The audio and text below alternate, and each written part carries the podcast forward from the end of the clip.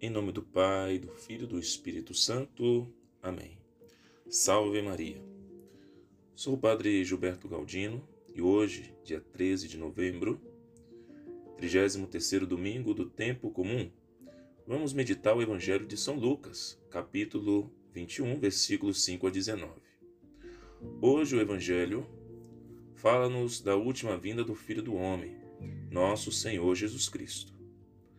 Aproxima-se o final do ano litúrgico e a Igreja apresenta-nos a parousia, e ao mesmo tempo quer que pensemos nos novíssimos: morte, juízo, inferno ou paraíso. O fim de uma viagem condiciona a sua realização conforme o percurso. Se queremos ir para o inferno, podemos comportar-nos de determinada maneira, de acordo com a, essa realidade, conforme essa viagem. Se escolhemos o céu, devemos ser coerentes com a glória que queremos conquistar, coerentes com Cristo, com a vontade de Deus, sempre livremente. Ninguém vai para o inferno à força, nem para o céu. Deus é justo e dá a cada pessoa o que ganhou, o que compete, nem mais nem menos. Não castiga nem recompensa arbitrariamente, movido por simpatias ou antipatias. Respeita a nossa liberdade, o que escolhemos. No entanto, devemos considerar que ao sair deste mundo, a liberdade já não poderá escolher. A árvore permanecerá caída do lado em que tombou. Vai dizer o Catecismo da Igreja Católica, no número 1033. Morrer em pecado mortal sem arrependimento e sem dar acolhimento ao amor misericordioso de Deus significa permanecer separado dele para sempre, por nossa própria livre escolha. Imaginamos a grandiosidade desse dia.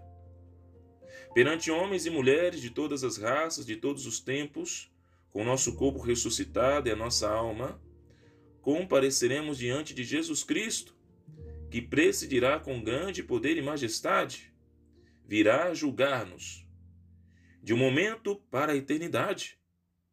Então se conhecerá a verdade de todos os nossos atos, interiores e exteriores.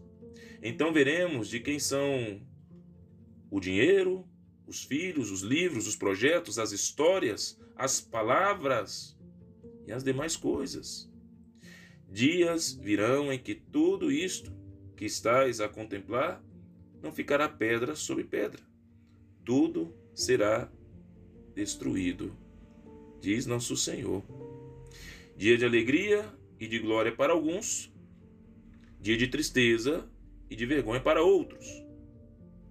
O que não queremos que apareça publicamente, é possível eliminá-lo agora, com uma confissão bem feita.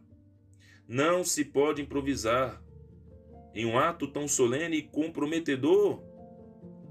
Podemos estar colocando em jogo a nossa salvação, optando por amores que não são eternos, que produzem deleites, mas que passam, que podem colocar a nossa alma em perigo, deixá-la exposta pelo contrário, escolhamos Cristo hoje, agora.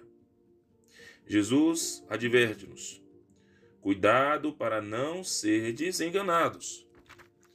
Não ser desenganados pelo mundo, através das suas seduções, pelo demônio que se disfarça de anjo de luz para nos roubar de Deus, e a carne que procura a sua própria satisfação.